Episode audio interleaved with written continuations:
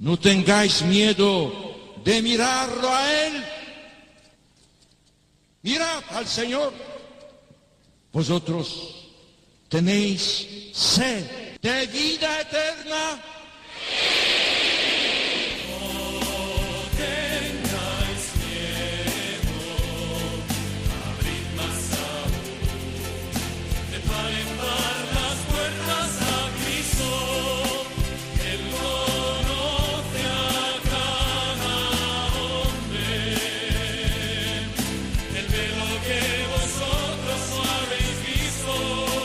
Comienza No tengáis miedo con el padre Juan Francisco Pacheco.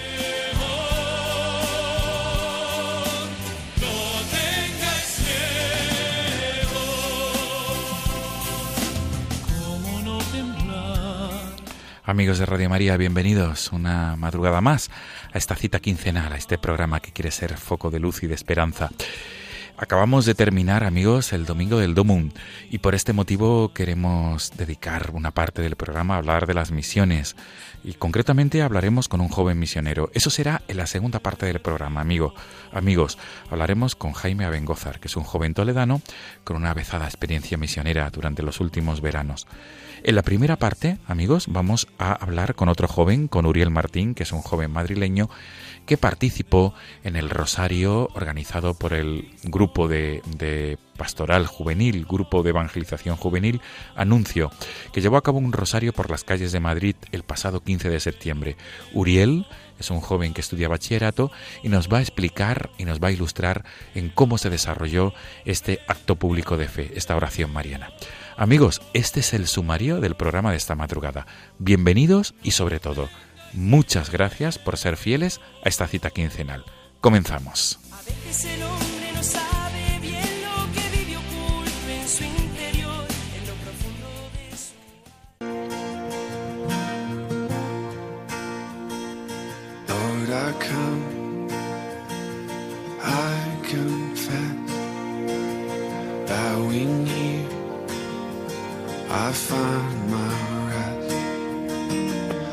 Without you, I fall apart.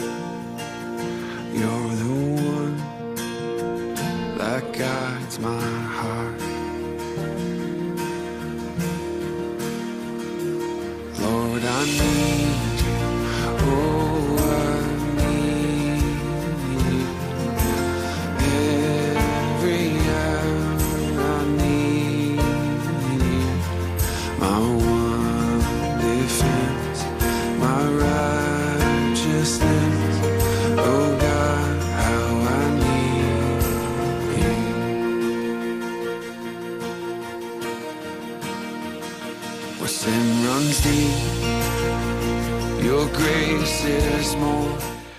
Amigos de Radio María, comenzamos la primera parte del programa de esta madrugada de 22 de octubre. Estamos escuchando el tema Lord I Need You, porque el primer invitado de esta madrugada hemos anunciado que es un joven que participó en el Rosario por las calles de Madrid, el Rosario por la Juventud de España, que tenía lugar el pasado 15 de septiembre por las calles céntricas de la capital de España, por Madrid. Tenemos con nosotros, al otro lado del hilo telefónico, a Uriel Martín, el joven madrileño, tiene 15 años, estudia bachillerato y participó en esta actividad de evangelización juvenil de jóvenes para jóvenes. Uriel, buenas noches. Buenas noches. Gracias, lo primero de todo, ¿eh? por acompañarnos en esta madrugada. Nada. Uriel, ¿por qué has elegido este tema, Lord Ainillo? Pues la verdad no sabía qué tema elegir y he preguntado a amigos que me conocen y me recomendaron el anuncio y es el tema que me, que me han dicho que mejor podía pegar. Y es un tema además muy pegadizo. Sí, la verdad es que sí, yo no lo había escuchado nunca, pero se me ha pegado la canción. Desde luego, ah, desde luego Uriel viene a decir, Señor, te necesito y así es en la vida, te necesitamos, Señor. Pues Uriel, con tu venia, vamos a subir el volumen para que los oyentes de Radio María puedan disfrutar de este, de este tema.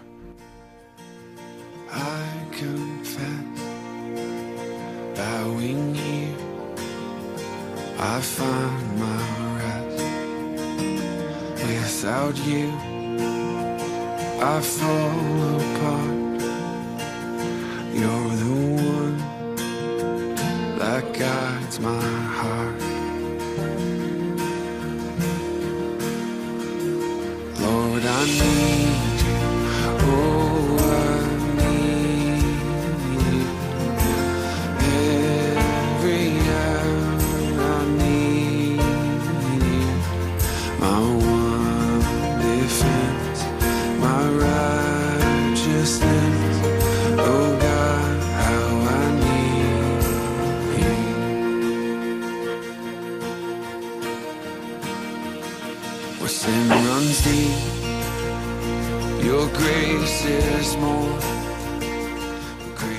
Es un tema cuya letra que está en inglés es muy enjundiosa. Uriel, es un tema que nos viene a decir que sin ti, Señor, no hacemos nada.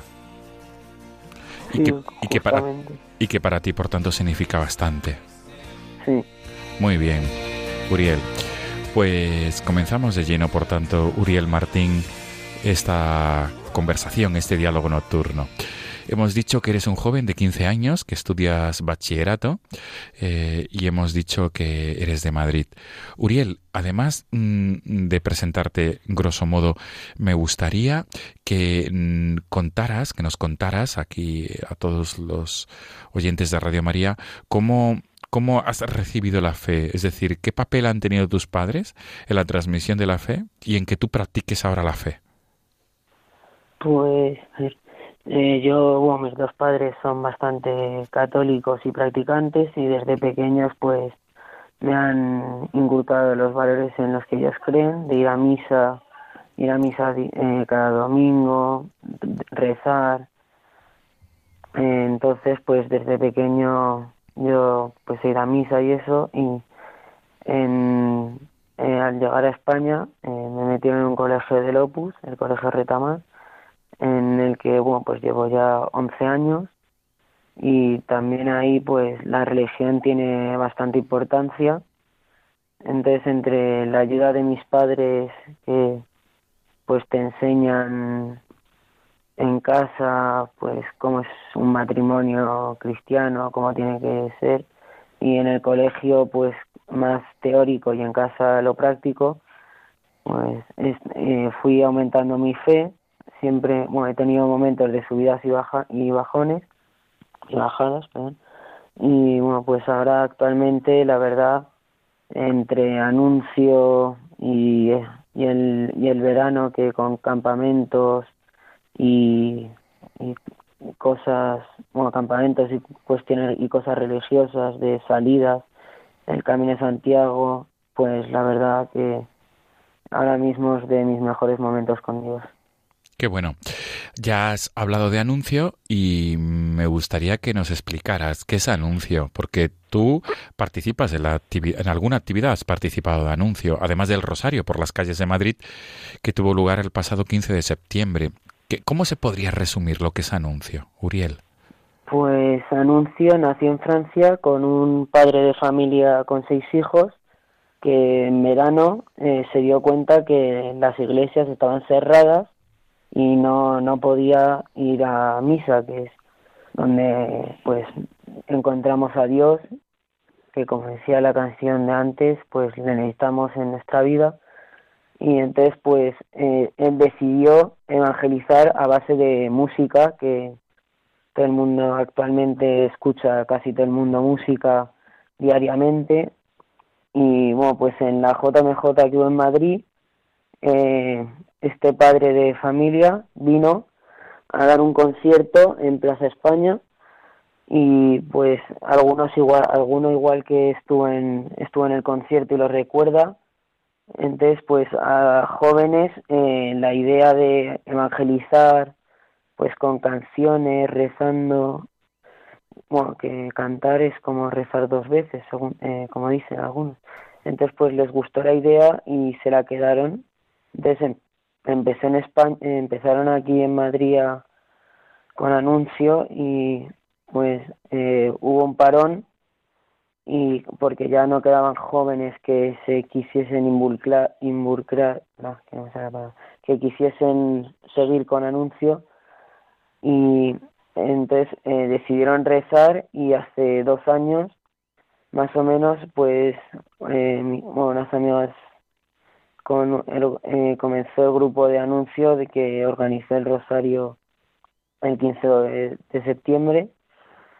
Y bueno pues eh, actualmente eh, se reúne cada cada mes el cuarto viernes en el barrio Malasaña donde se dedican a, adorar a Cristo en una breve adoración, bueno, una adoración que dura varias horas y tiene dos partes. Una primera parte donde los de anuncio rezan pues un poco en privado pues por sus cosas el día para que para que haya más jóvenes que sigan esto y luego pues eh, se abre llega un momento en la noche donde se abren las puertas y entran los o entra la, eh, la gente que se intenta que sea la gente más pobre de corazón ya que son los que más apartados pueden estar de Dios y los que y con los que eh, Jesús iba Jesús siempre solía ir con los más pobres para acercarles a su reino entonces pues nosotros hacemos algo similar intentar acercar a los más pobres. Y bueno, las, eh, las evangelizaciones tienen cuatro ministerios, que son el de alabanza, que se encarga de los cantos, eh, la ambientación, que esté todo bonito. Eh, un ministerio de oración, que se encarga de rezar por que todo salga bien y la gente se encuentre con Dios. El tercer ministerio, que es el de evangelización, que se, que se encarga de salir a la calle a buscar a la, a la gente que pase, sobre todo los pobres de corazón, como he dicho antes, para que puedan encontrar lo que nosotros hemos encontrado, que es a Dios, y pasar un rato con Él. Y luego el cuarto ministerio, que es el de acogida, que se dedica a acoger a todas las personas que entran ya que han escuchado pues a la, a la gente que se encarga de evangelizar y pues o sienten curiosidad que a veces pasa que la gente entra por curiosidad porque no es muy común encontrarse una iglesia abierta por la noche y menos con las puertas de par en par y bueno pues esto sería más o menos en qué se anuncia muy bien, Uriel, muy bien explicado. Uriel, ¿a ti eh, qué te llevó a participar en el Rosario, organizado por Anuncio, el pasado 15 de septiembre por las calles de Madrid. Tú bien dices, es un sábado por la tarde-noche, que los jóvenes suelen estar en casa o suelen estar en los lugares de ocio. ¿Qué te llevó a ti a participar? Pues yo fui al Camino de Santiago con la de Leju, que es la delegación juvenil, entonces eh, conocí a una persona, pseudo, que bueno, pues es ahora mismo, pues de no ser por él, yo no hubiese conocido Anuncio, que es algo que me ha cambiado la vida, porque a mí, ¿quién me iba a decir que yo un sábado iba a ir por el centro de Madrid a rezar un rosario? O sea, yo no me lo imaginaba. Entonces, pues, en ese rosa me dijo que, que fuese al rosario y le dije, bueno, pues voy a ir, total, no pierdo nada y es una experiencia pues única porque no, no, ha habido nada igual eh, y menos por el centro de Madrid. Entonces me fui y bueno, ahí coincidí con muchos muchos del Camino de Santiago gente que que ahora mismo pues eh, no veía desde hace mucho o gente nueva que siempre está bien conocer a gente nueva que te pueda apoyar entonces eh, fui al Rosario, que fue por el centro, y pues a partir de ahí, eh, guiado de Dios y, que, y del Espíritu Santo, pues fui a la evangelización y bueno, pues eso sería todo. Muy bien. Uriel, eh, mm, ¿qué recuerdos o cómo nos puedes compartir la experiencia del Rosario? ¿Qué, qué- qué- qué viste? Eh, ¿cómo, participaban los jóvenes? ¿Qué, decía la gente que os veía? Porque me imagino que era Rosario cantado, me imagino que teníais momentos de, oración rezada, en otros momentos cantaríais, y no deja de llamar la atención, porque es por las calles de Madrid, por una zona céntrica, además concurrida de jóvenes, concurrida también de bares y de lugares de ocio, ¿cómo, cómo fue? Es decir, ¿cómo nos puedes matizar e ilustrar el, el- esa experiencia mariana de, de fe, ese acto público de fe? Pues yo llegué un poco tarde, entonces pues ya estaban a punto de empezar y justo conseguí llegar al principio, al principio, pero un poco apurado.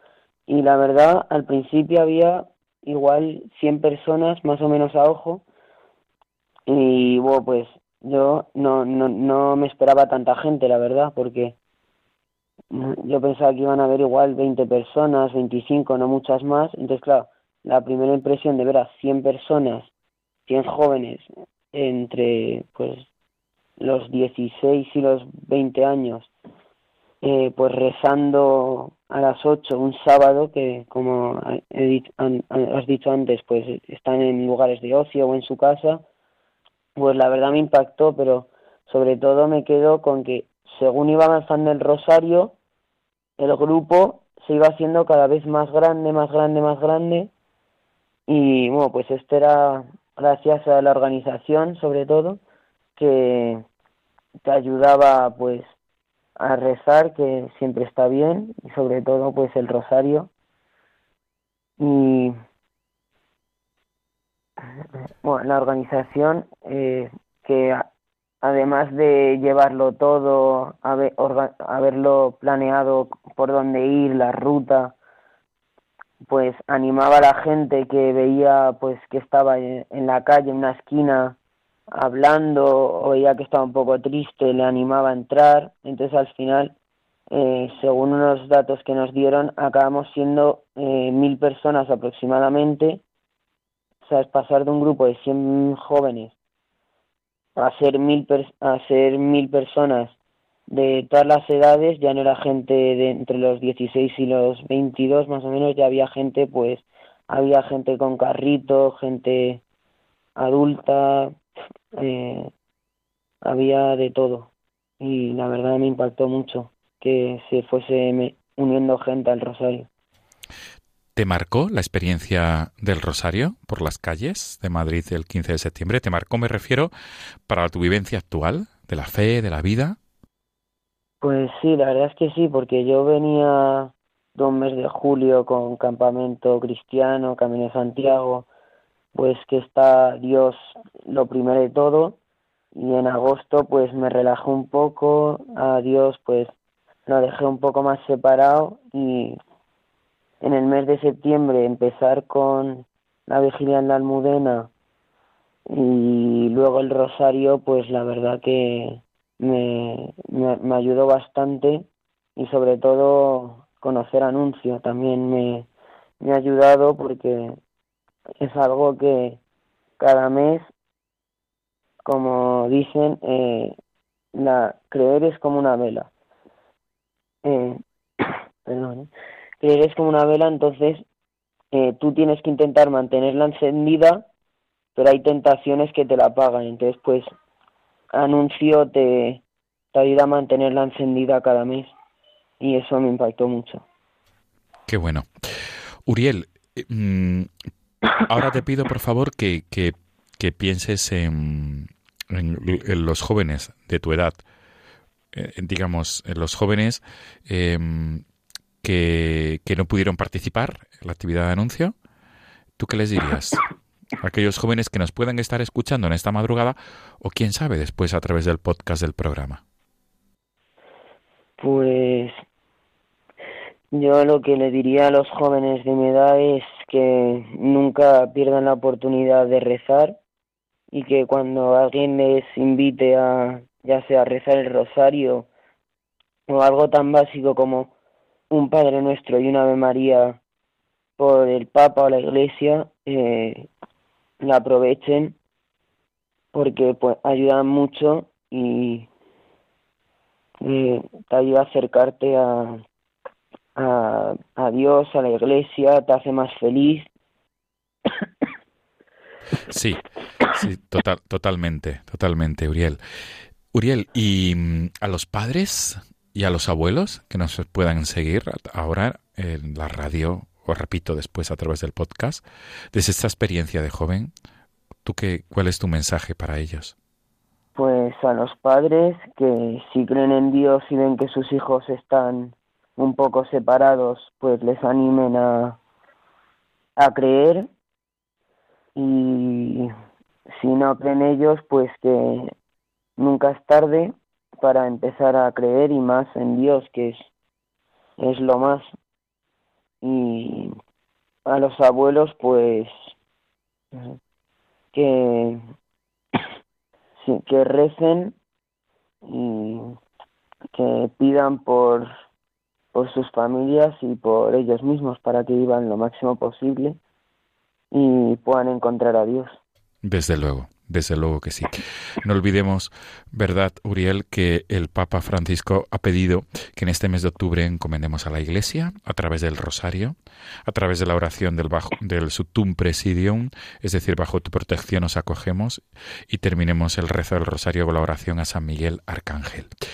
Pues Uriel Martín, desde luego que estamos disfrutando con, con esta entrevista, sobre todo por este testimonio tan joven que es el tuyo, de un chico de 15 años que dentro de poco cumplirá 16 y que participó en la actividad de anuncio en el Rosario por las calles del centro de Madrid. Uriel, te agradecemos infinito, de verdad, te agradezco muchísimo tu testimonio de fe en esta madrugada de 22 de octubre aquí en los micrófonos de Radio María. No sé si quieres subrayar o decir algo más que no hayamos comentado. Pues no sé, que los jóvenes aprovechen para rezar, sobre todo este mes de octubre, como lo ha dicho el Papa, y que con Dios todo es más fácil. Y ya está bien, no, no tengo nada más que decir. Pienso que es el mejor titular. Con Dios todo es más fácil. Por eso has escogido este tema, quiero entender. Señor, te necesito. Con Dios todo es más fácil. Efectivamente, Uriel. Pues Uriel Martín, joven madrileño, estudiante de bachillerato, eh, 15 años, que participas en las actividades de anuncio, que estuviste en el Rosario por las calles de Madrid. Mil gracias por tu testimonio de fe, Uriel, de verdad. Y, to- y todo lo mejor, Uriel, para tus años de estudios de bachillerato y lo que vendrá después en la universidad. Todo lo mejor, de verdad. Muchas gracias. Un abrazo, Uriel. Buenas noches. Adiós. Nos quedamos con este tema. Lord, I need you. Hasta pronto, Uriel.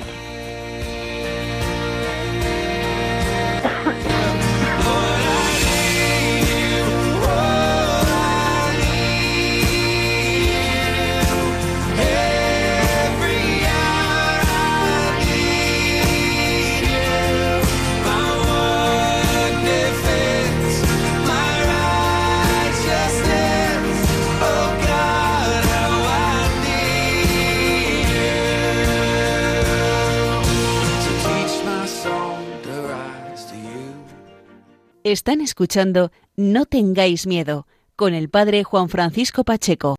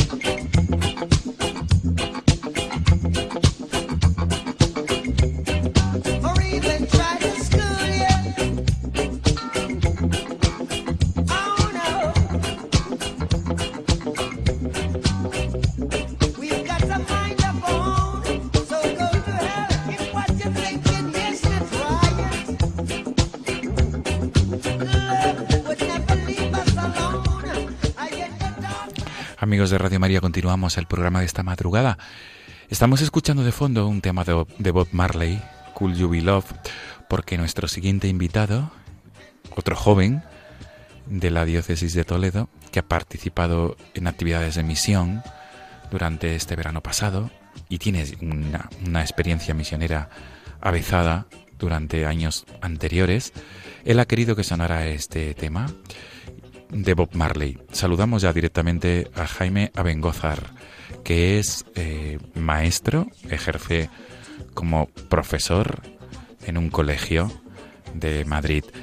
Jaime, buenas noches. Hola, buenas noches. Lo primero de todo, preguntarte por qué este tema de Bob Marley.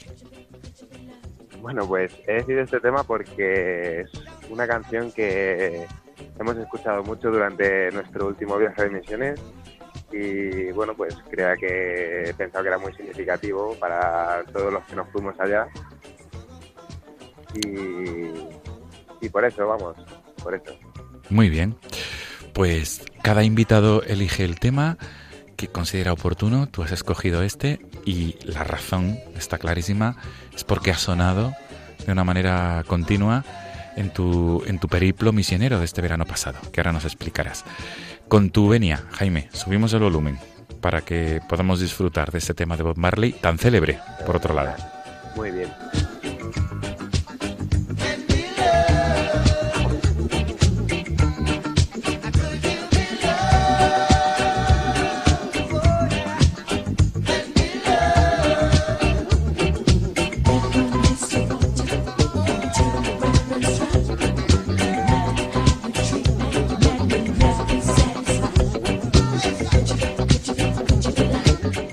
Jaime, la verdad es que el, el tema de, de Bob Marley es pegadizo imagino que se repetiría constantemente, ¿verdad? En vuestro viaje misionero. Sí, sí, lo teníamos casi siempre puesto y además, bueno, también la letra es muy significativa para para la misión, para lo que hacíamos también, ¿no? O sea, Desde luego, desde luego. Efectivamente. Jaime Bengozar, vamos a comenzar nuestro diálogo nocturno. El motivo mm, de invitarte a estos micrófonos de Radio María es porque mm, ya eres un misionero no solamente de una experiencia de verano, sino de varias, si no me equivoco. Porque desde hace varios años has participado, tanto tú como tu familia, en actividades misioneras. Quisiera, antes de nada, Jaime, que te presentaras a la audiencia de Radio María. Hemos dicho que eres mm, un joven de la de Toledo, de la diócesis de Toledo. Ejerces como profesor en un colegio de Madrid, pero ¿cómo, cómo, cómo vive Jaime Abengozar su fe desde niño? ¿Qué papel juega tu familia en esa transmisión de la fe y sobre todo en ese afán misionero? Por favor, Jaime. Mm, Bueno, pues la verdad que gracias a Dios mm, en mi familia se nos ha educado en la fe desde que somos muy pequeños y siempre pues se nos ha intentado transmitir los valores y virtudes del cristianismo, ¿no? De la cual pues a día de hoy me siento muy agradecido. Pero es cierto que, bueno, pues al principio de, si nos remontamos a la niñez, pues al principio lo asumes como algo que te están inculcando y luego es cierto que llega un periodo de tu vida, la adolescencia, un poquito más, la juventud tal vez, donde te empiezas a plantear y a cuestionar pues también la fe, ¿no? Como me parece que es algo natural. Y, y es cierto que, bueno, pues a aproximadamente 18, 19 años, pues yo tuve cierta crisis de fe, y realmente creo que es algo natural y que le sucede a mucha gente que es romper esquemas para hacer los propios. Y ahí fue cuando yo empecé a vivir realmente mi fe, la fe. Y bueno, pues a día de hoy, pues me considero una persona católica, eh, intento ir a misa todos los días o los días que puedo, y bueno, pues sobre todo, sobre todo es con las personas que me rodean, ¿no?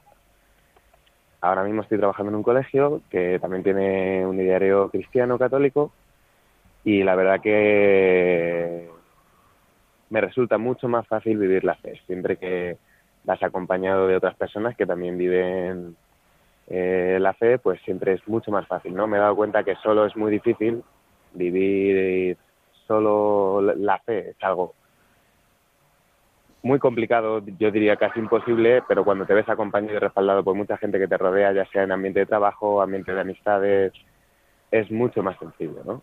Y bueno, pues a día de hoy también agradezco mucho al colegio, a los profesores, a los compañeros que, que se viva en un ambiente cristiano. Me ayuda, me ayuda, me ayuda mucho realmente. ¿no? Jaime, em, em, he dicho en, en la pregunta anterior que, que tu experiencia misionera eh, no se remonta eh, a este verano pasado, sino que en familia ya habéis vivido la misión durante ocasiones anteriores. ¿Cómo, cómo, cómo- cómo fue esto? Es decir, ¿cómo se le, ocurre, se le ocurre a una familia? ¿Cuántos hermanos sois, Jaime? Somos seis hermanos. ¿Cómo se le ocurren a unos padres con seis hermanos mm, ir a una experiencia misionera? ¿Y cómo, y, cómo, ¿Y cómo se llevó a cabo? Que esto es lo, más interesante.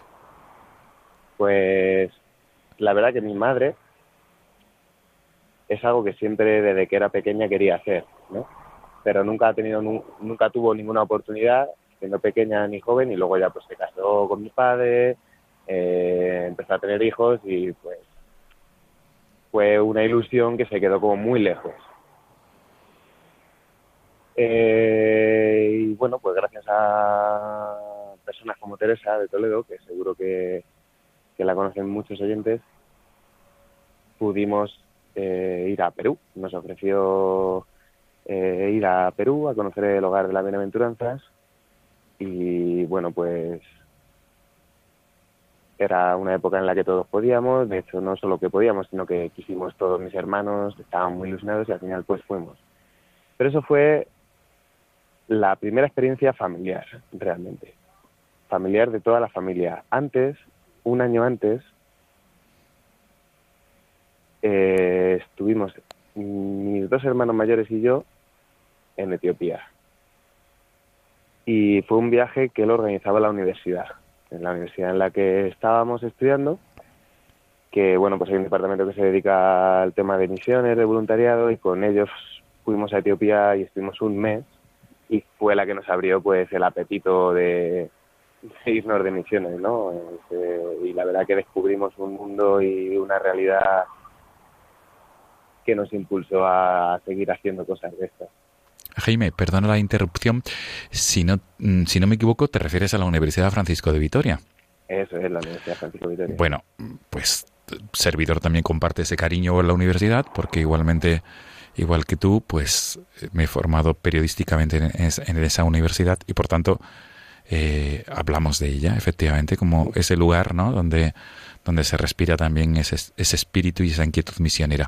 Pues la primera experiencia que fue la de Etiopía, en Addis Abeba, en la capital, Sí, fuimos con la Madre Teresa de Calcuta y había tres proyectos. Uno era con ancianos, bueno, con ancianos y, y personas con discapacidad intelectual.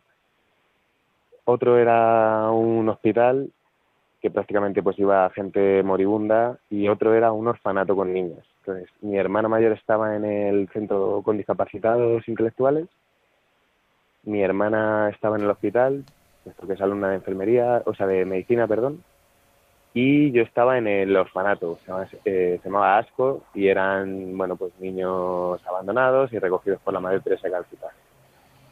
Y bueno, pues la experiencia fue fue increíble porque allí descubrimos descubrimos primero las condiciones de vida que se tienen en países pobres, que siempre bueno, pues desde siempre hemos oído hablar del tercer mundo y de que hay gente pobre, países donde pues pasan hambre, pasan mucha miseria, pero nunca lo habíamos experimentado, ¿no? Es algo, pues, una idea que sabemos porque se nos transmite, pero que está muy lejos de nuestra realidad. Entonces nosotros pudimos experimentar esa realidad, esa pobreza y esa, y esa miseria. Y también te das cuenta de que gente que tiene poco o nada, pues, pues va con una sonrisa todos los días, ¿no? Realmente. Y, y eso fue un descubrimiento. Un descubrimiento nosotros acostumbrados a tener mucho, a tener de todo, y no siempre estamos contentos, misteriosamente. Y en cambio allí gente que no tiene nada es capaz incluso de invitarte a tu chabola, a su chabola, y ofrecerte lo único que tiene que es una taza de té. Entonces, pues tanto para mí como para mis hermanos fue una experiencia que nos, nos dejó huella, nos dejó huella. Qué bueno. Y, sí, esa fue la primera experiencia misionera. Y, y, la- y la experiencia misionera del Perú, has hablado de, de toda la familia en, en conjunto Sí, sí, allí nos fuimos los ocho, los seis hermanos y mis padres. y, y has hablado de Teresa. Por favor, ¿qui- ¿quién es Teresa? Teresa es, bueno, Teresa es un- una persona que vive en Toledo, que tiene una óptica, seguro que si me escuchas se sentirá orgullosa, es la mejor óptica de todo Toledo. y nada, pues es una persona que realmente es, pues, es, es increíble, ¿no? Es una persona muy grande con un gran corazón y que se dedica en todos los momentos que puede a irse, pues, a Perú o a cualquier sitio a ayudar. Es una persona muy cercana a Dios que transmite una alegría de vida que sorprende y a la cual pues jolín, yo, yo quiero, quiero muchísimo y es un ejemplo de vida para mí, para bueno y para mi familia y para muchísima gente, ¿no? Una persona que contagia alegría. Y eso pues te hace pensar, pero bueno, ¿por qué? ¿Sabes cómo es posible que tú transmitas esa alegría y yo no pueda transmitirla tanto, ¿no? Pues es una persona que, que vive su fe de tal manera y que vive entregada a los demás. Vive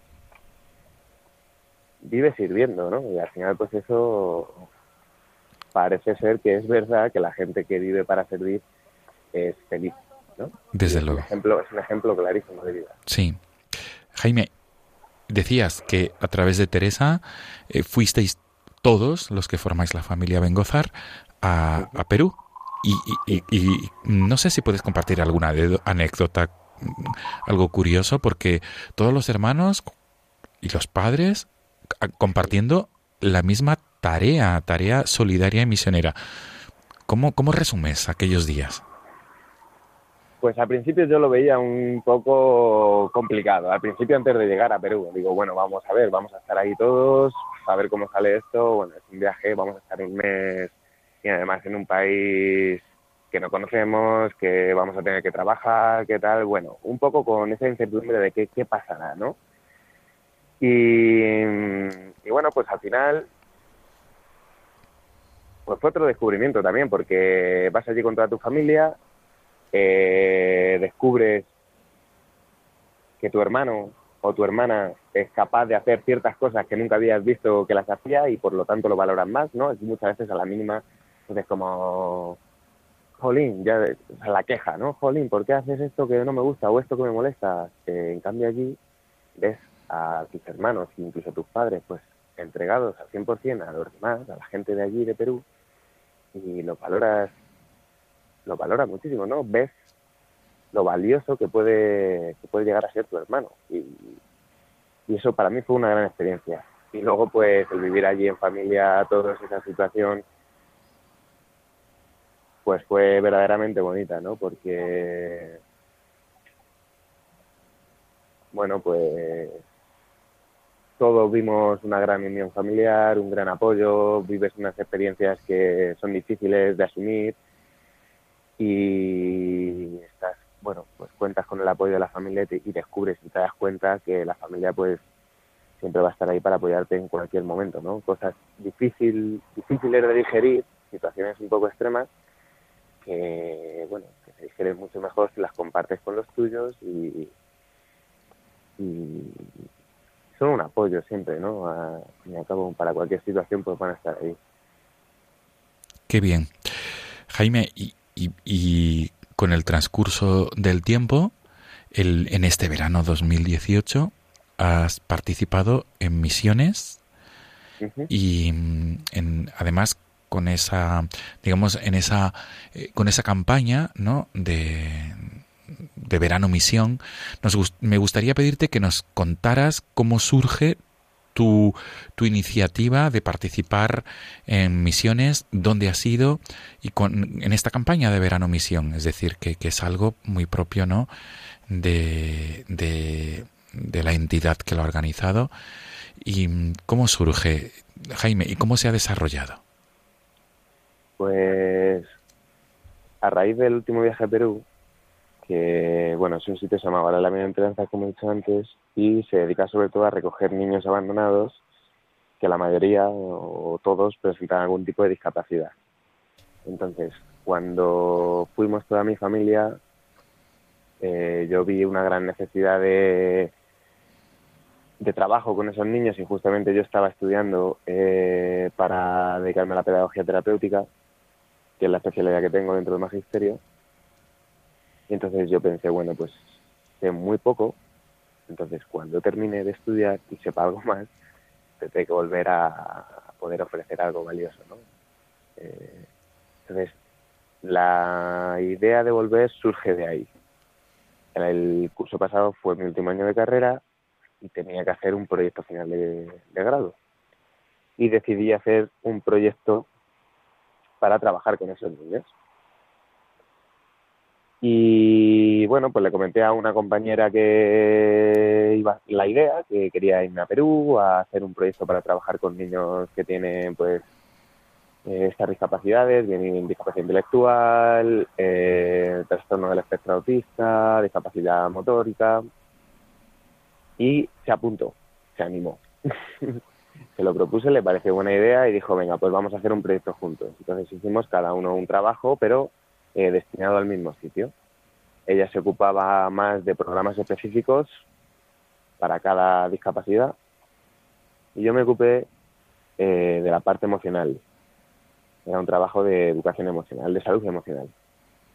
Y bueno, pues estuvimos trabajando durante todo el curso con ese proyecto, se llama Proyecto Inca, eh, Inca por Increase Incapacities, ¿no? Ujú. aumentando capacidades.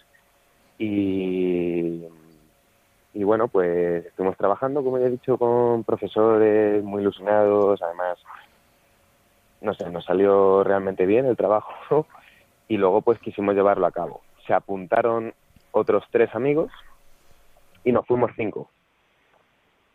Eh, Lara, que es mi compañera de universidad, la que estuvo haciendo conmigo el proyecto, y otros, otras tres personas, uno de Toledo, un amigo mío de toda la vida, y otros dos de Madrid. Y entonces, pues, joder, fue... eh, fuimos allí, llegamos allí, y nada, pues otra vez vivir en el hogar de la bienaventuranza, que es un sitio realmente mágico. Eh, bueno, cuento brevemente cómo surgió el hogar de la bienaventuranza. Sí, por supuesto. ¿Y, y dónde está ubicado? No, no sé si has dicho Lima o, o en otro lugar. Está en Lima, en la periferia de Lima, concretamente en un- una localidad que se llama Tabla del, del Urín, en un barrio que se llama San Salvador, que es una de, bueno, una de las zonas más pobres de Lima. Y es un hogar, es un centro, es un hogar que se llama Asociación de las Bienaventuranzas, que la lleva, lo lleva el padre Omar. Y bueno, este es un sacerdote que empezó el proyecto recogiendo a, a adolescentes, a jóvenes, incluso a niños que se dedicaban a, bueno, que estaban enganchados a la droga, una droga que allí se llama pasta a base de cocaína, que es muy potente, muy fuerte, y eh, comenzó el proyecto pues así, ¿no? Recogiendo a chicos en descampados que estaban enganchados a esta droga y los llevaba al hogar y los rehabilitaba pues a través de mucha oración y mucho trabajo. Eh, bueno, pues un día, bueno, se quedó con 12, con 12 jóvenes que es un número un poco simbólico también, se quedó con 12 jóvenes rehabilitándose en el hogar. Entonces un día le abandonaron, abandonaron en la puerta de ese hogar a un niño pequeño, un niño recién nacido. Y el padre Mar cuenta que desde ese momento pues vio que Dios le le llamaba también a trabajar con niños y a recoger a tantísimos niños que hay abandonados por las calles de, Lima, ¿no? Sobre todo de, pues, de la periferia, que es donde más pobreza hay.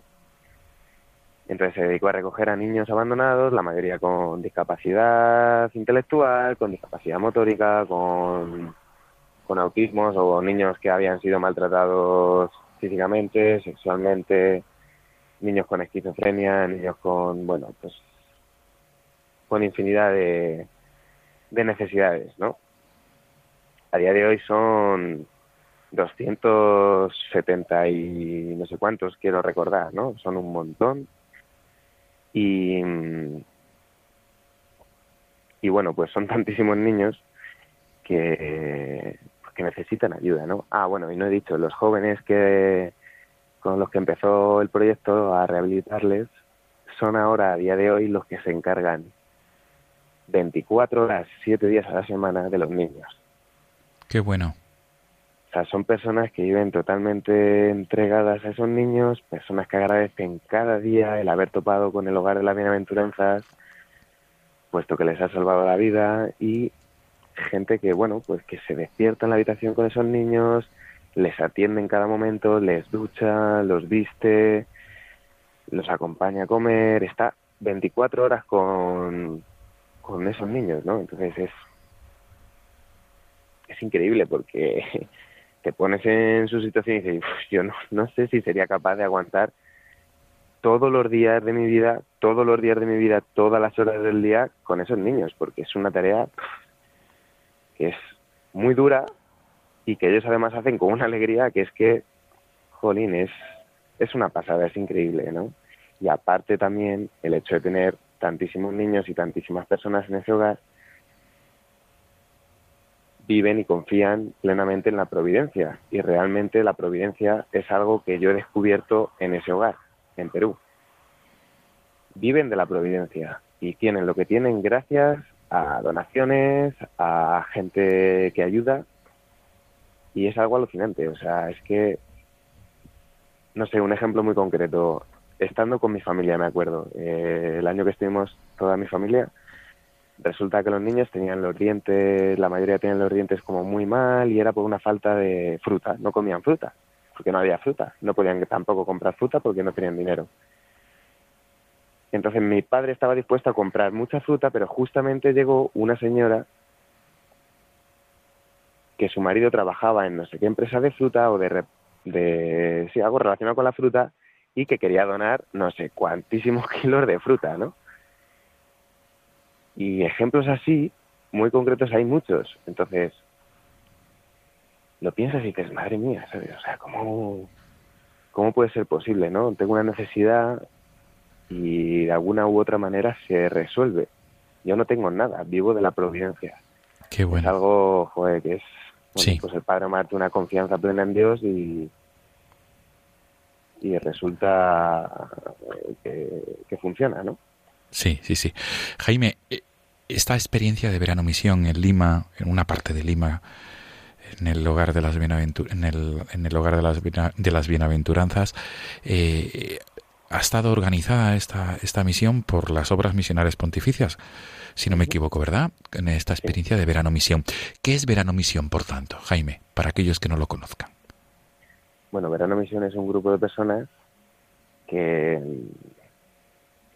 pues que quieren dedicar su tiempo libre, el verano principalmente, ¿no? a ayudar a los demás. Entonces tiene varios puntos del mundo y uno de ellos es Tabla del Urín, que es donde se encuentra el hogar de las bienaventuranzas. No solamente el hogar de las bienaventuranzas, hay muchos puntos, también hay otros puntos, pero realmente no me acuerdo. En Perú hay varios, también hay fuera de Perú. Y entonces, bueno, pues es un grupo de personas que quieren dedicar su verano, su tiempo libre a, a las misiones, ¿no? Y a, a ayudar a los demás y a anunciar el Evangelio fuera de a personas que, que, que, que es muy difícil que les llegue, ¿no? Desde luego. Y Sí, iba a...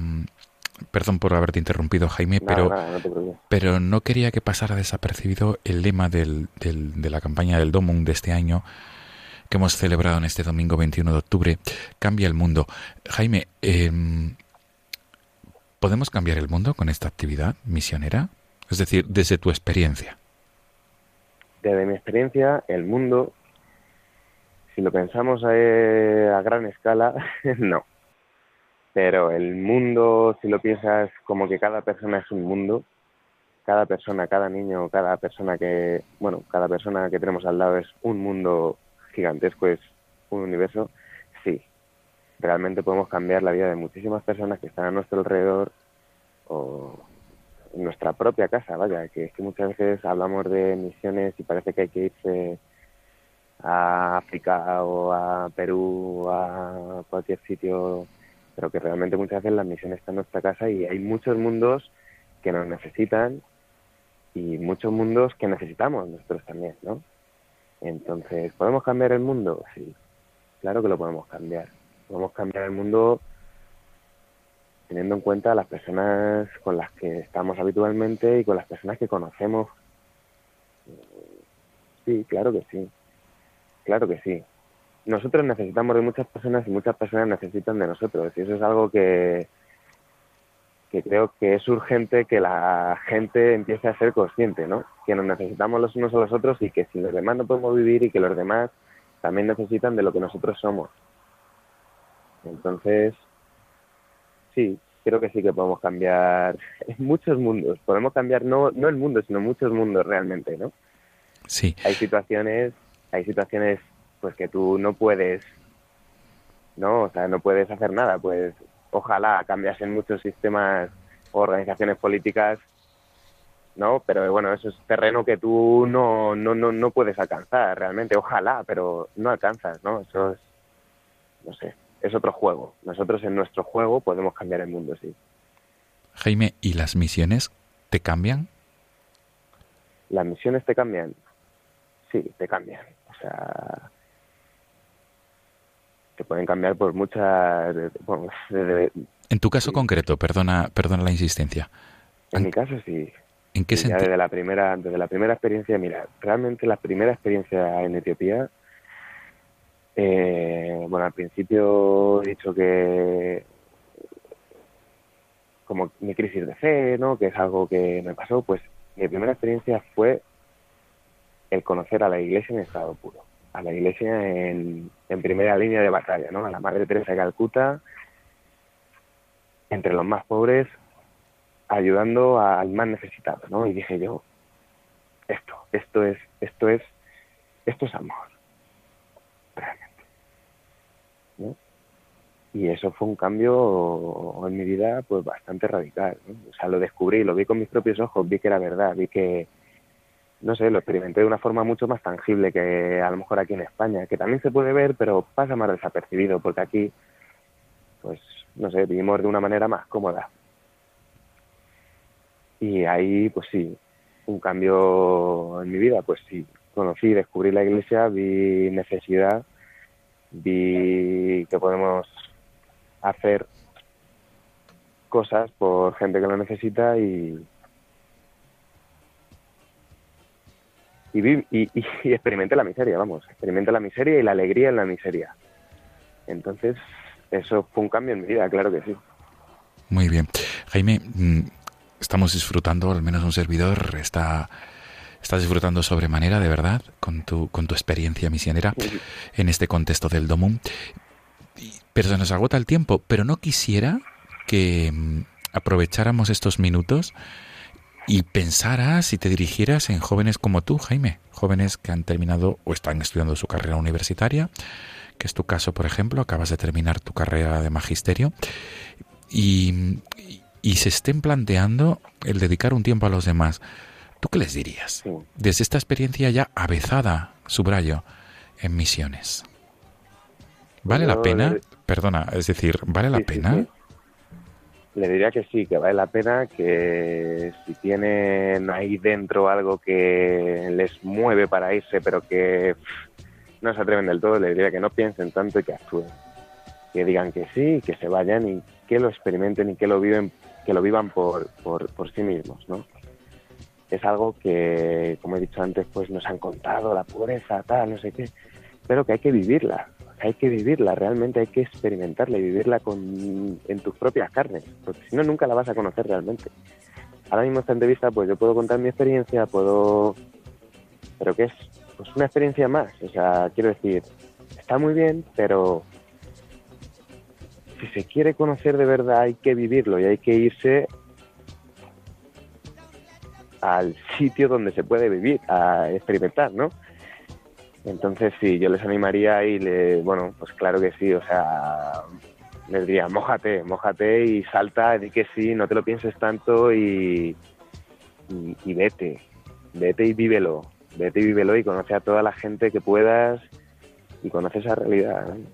Sí, sí. Qué bueno. Jaime, la última ya, eh, la última pregunta y es, y es lo siguiente. ¿con qué anécdota te quedas de esta, de esta experiencia misionera, no de este verano, de, de- de estos años de experiencias misioneras? ¿Te quedas con alguna anécdota que te haya hecho mella de manera especial? Pues sí, ¿La puedes Eh, compartir, por favor? sí. Fue un día en, ahí en Perú. eh, estábamos toda mi familia, el año que estuvimos toda mi familia. Y bueno, nos llamaron porque había un hombre que llevaba pues unos ocho o nueve años en la calle y llevaba como siete u ocho meses en, en el mismo, en la misma posición, en un, como en una especie de trono de basura. En Perú hay mucha basura, como mucha montaña de basura, pues estaba ahí, por visto no se había movido en ocho meses. Y bueno, pues comía cosas de la basura, cosas que le echaban los demás y tal. Entonces nosotros fuimos, lo recogimos, lo despegamos literal de, ese vertedero, un olor que es indescriptible, lo llevamos al hogar, le cortamos el pelo, le afeitamos, le tuvimos que cortar con tijera la ropa, le lavamos, le dimos un plato de comer y eso para mí fue algo que me, me quedé en shock, ¿no? O sea, el, el hecho de, bueno, recoger a una persona que estaba totalmente mimetizada con aquella basura que yo, yo al principio pensaba, pero ¿qué estamos haciendo? Porque el hombre al principio no quería venirse con nosotros, lógicamente, estaba asustada, ¿no? Pero bueno, ¿qué estamos haciendo? O sea, no quiere venir, vamos a dejarlo ahí. Y me dijo mi padre, "Mm, mira, Jaime, en estos momentos esta persona no es libre de, de tomar decisiones. Y yo, bueno, me fui de mi padre y resultó al final pues que, este hombre poco a poco se dejaba ayudar. Cuando le dimos al final el plato de comida se puso a llorar y a día de hoy está en un, en un centro de ahí de Lima ayudando a otras personas. O sea que Qué bueno.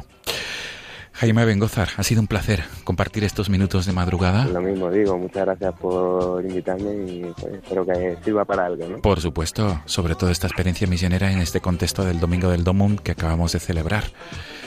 Con este lema tan sugerente que además nos has explicado de una manera especial, cambia el mundo. Jaime Bengozar, joven que ya está ejerciendo como maestro y que tiene una experiencia misionera durante estos últimos años, durante estos últimos veranos. Joven toledano, al que agradecemos que hayas compartido estos minutos en esta madrugada. Nos emplazamos, Jaime, para otra ocasión y podamos seguir hablando de misión. Fenomenal. Gracias. Gracias, Jaime. Buenas noches. Buenas noches.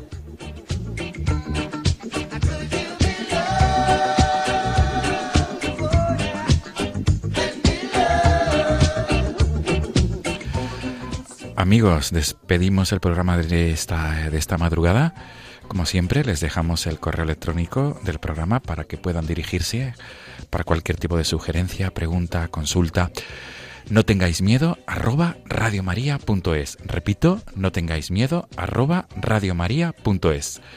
Nos volvemos a encontrar en 15 días, amigos. Nos volvemos a encontrar en la madrugada del 4 al 5 de noviembre. Hasta entonces, mil gracias por ser fieles a esta cita quincenal.